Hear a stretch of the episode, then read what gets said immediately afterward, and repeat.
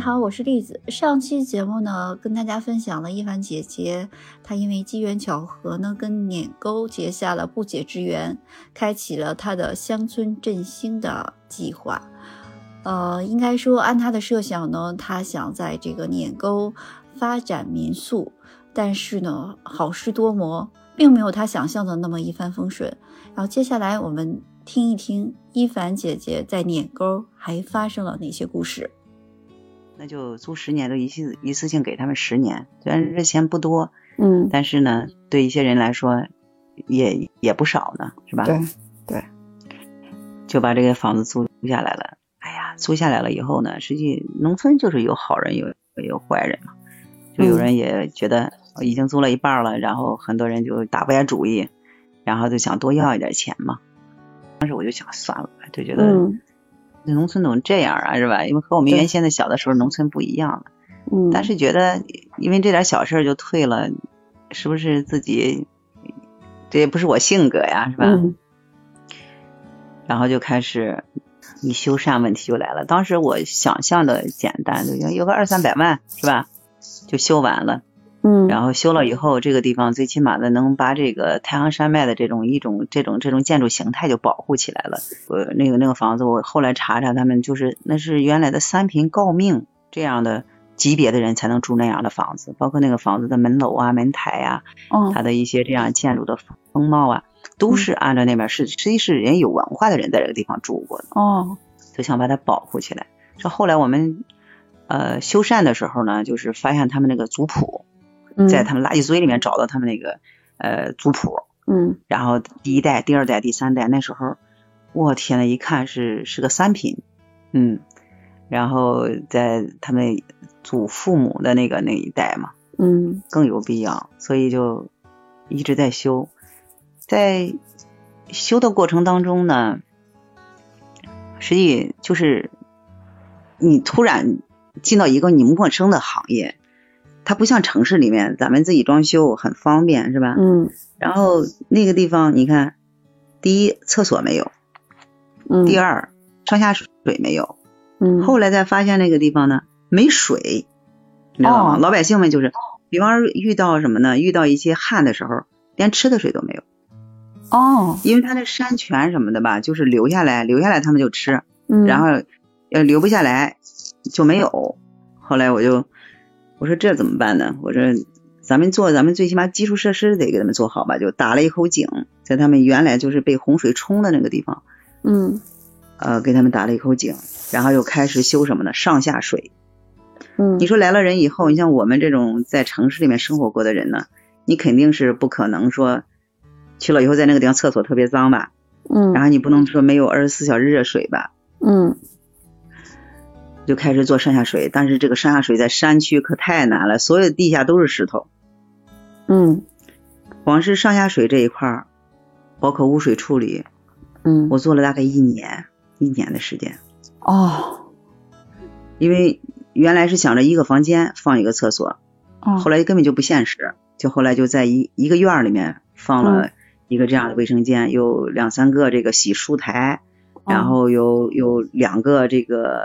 嗯就是厕所里嗯面，然后有有一间是洗漱间，就这嗯样组合性的一个这个这样的一个呃卫生间嘛，嗯这个太费人力了。你像在外面买一些东西什么的，买回来了以后，你就扛上去都很费劲。嗯在修的过程当中，到一六年那一次，我们当时请的是台湾的设计师，因为他们是驻驻场，在这个地方就是一寸一寸的给你画，就是拿着手给你画图纸，怎么去哦合理呀、他们怎么去设计师，台湾设计特别特别负责任嘛，就在这个地方拍驻地的，然后在这个地方做，就是哪哪怕是个砖儿啊，是个这个防滑砖儿啊，就是考他考虑细节考虑的特别好。然后这个也算是设计理念也是依旧做旧嘛去做的。哦一六年那年，我们从外面，因为所有的很多建筑材料你必须定制，因为像村儿里面那些地方，很多东西城市里的东西它不适合那儿，因为你设计理念就是依旧做旧嘛。我们也是根据台湾他们这么多年的这个经验，想是把这个地方的这个建筑形态把它保留下来嘛。嗯一六年七月份儿，我们拉回来了三车建筑材料，嗯，然后有地砖儿啊，有这个呃一什么木材呀、很多很多嗯东西，就没经验嘛，我就开车就回去了，回北京了。我走的时候下着小雨儿，我说你们把这些建筑材料啊，一定要把它放到一些安全的地方。他说没问题，你走吧。嗯在那儿待这么多天了，北京那边事儿还挺多的。嗯回北京了以后，第二天下午嗯，他们就打来电话了，哦，发洪水了。那雨下的哦瓢泼大雨，说根本就来不及转移我们那些建筑材料，哦，所有的材料全冲下去，瞬间就冲下去了。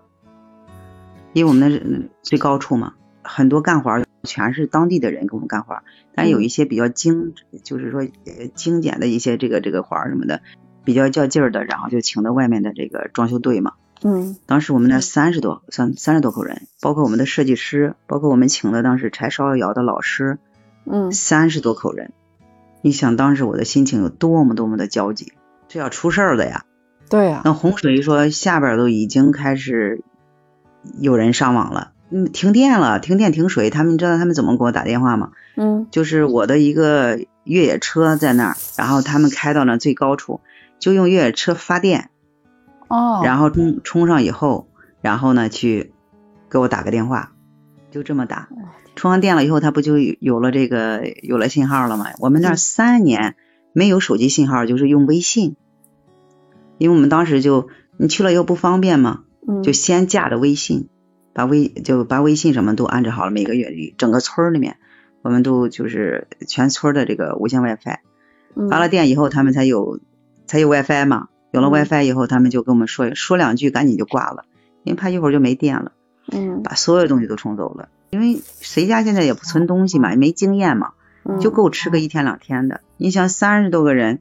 你不知道那年洪水特别严重，嗯不知道什么时候才能熬到头儿呢。老百姓们那时候特别团结，嗯把家里东西全弄出来，今天在他们家吃，所有的人，明天在他们家吃，嗯就最高处有那么三户嘛，全搬到搬到那个地方去，就是吃饭。嗯哎呀，那那几天真是彻夜难眠，我就怕出事儿，因为当时五个台湾人，你说出了事儿以后怎么办？嗯这个是这这是涉及到这个，这还涉及到政治问题，怎么联系当地的政府什么的，联系不上啊。那时候我跟他们也不熟悉，嗯也没也没办法救援，也没吃的，和和嗯里面呢也也接触不了，所以后来他们就是沿着那个山边儿，就是山不是有那个坡吗？嗯当地老百姓沿着山边儿带着我们的人往下边村儿里面去看，因为有商店的地方，就看能不能买点东西。去了以后，那个地方也买不着，买不着以后呢，就是老百姓们自发的每家每户凑了一点粮食，嗯凑了一点方便面什么的，然后人家又给送回来。这个过程就是说着特别简单，但是太痛苦了。一年多吧，那一年多天天天都是提心吊胆的，发生一些这样那样的事儿。我在北京是干了二十多年的能源行业，嗯因为在大都市嘛，我觉得就是你努力是吧？你只嗯要是努力付出，你好好去做的话，你就有很多很多的机会。嗯但是在乡村不是的。你嗯像我也算是一个外地人，那是最早的一批北漂儿，嗯在北京也通过自己的努力，也有了自己的事业，也有了自己的家，嗯呃，生活无忧，也还可以。但是在乡村就不是了，是你怎么努力，有的时候你也跳不出去，有很多很多就是思想的思想上的问题。嗯你看我们那年在洪水过后，因为老百姓们都特别善良嘛，觉得是吧？嗯特别淳朴，这种感觉吧，就让人觉得特别亲切。嗯那一年冬天，也是我在北京接到一个电话，也是当时的一个村儿里的老党员的儿子打来的电话。嗯打来电话以后说，刘姨，我不知道他是谁，他说嗯我是谁谁谁，然后呢，嗯，我家出大事儿了，你帮帮我。我说怎么了？我说这是怎么了呀？他说我父亲突然病了，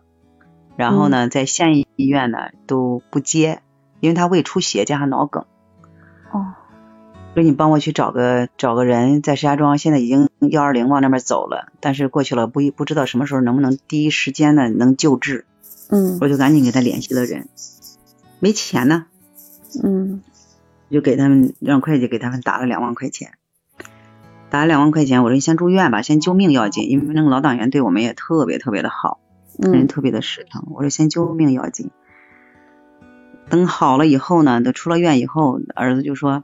刘姨，你看我们呃这洪水洪水吧，我们种苹果，把我们的道儿都已经冲塌了，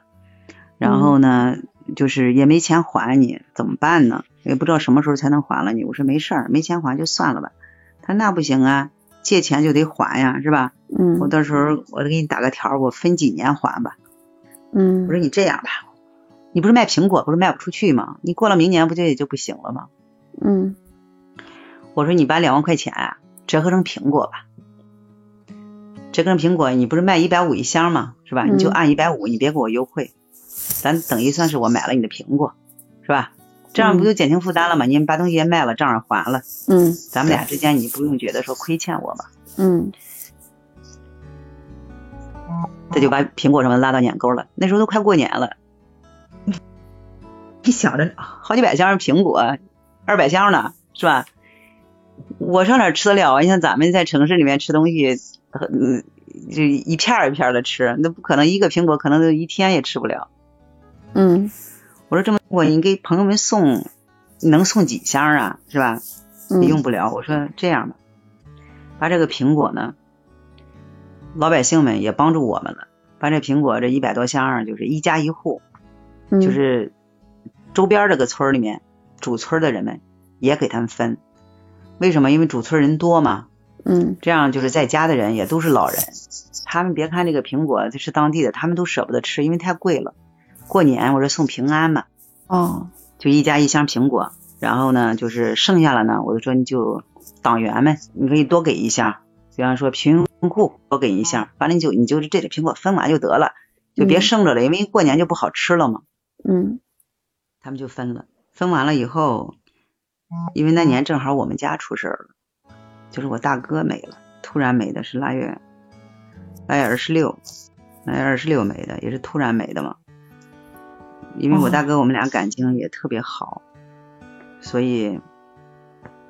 当时心情特别特别的低落。到现在我妈也不知道我大哥没了，我妈那时候在医院，我就拉着我爸回北京了。回北京了，因为我爸就是就算是受到了惊吓嘛，天天就是离不了人，因为七十多八十岁的人了嘛，就在北京，在北京待着，我就天天得守着他呀。你想着那时候我就一天一天的也睡不了觉，也吃不了东西，也睡不了觉，因为突然失去就觉得特别痛苦，我就觉得自己也特别自责，因为就因为做碾沟对他的忽视，因为我我哥是个残疾人，哦他可能是觉得拖累的我太多了，因为那年我身体也特别不好，因为经历这些乱七八糟的事儿吧，就是身体就就就特别不好。他回去看我，因为又照顾我父母，一直是嗯、大部分的时间是我管嘛，嗯因为就觉得能让他们生活的更好一点儿。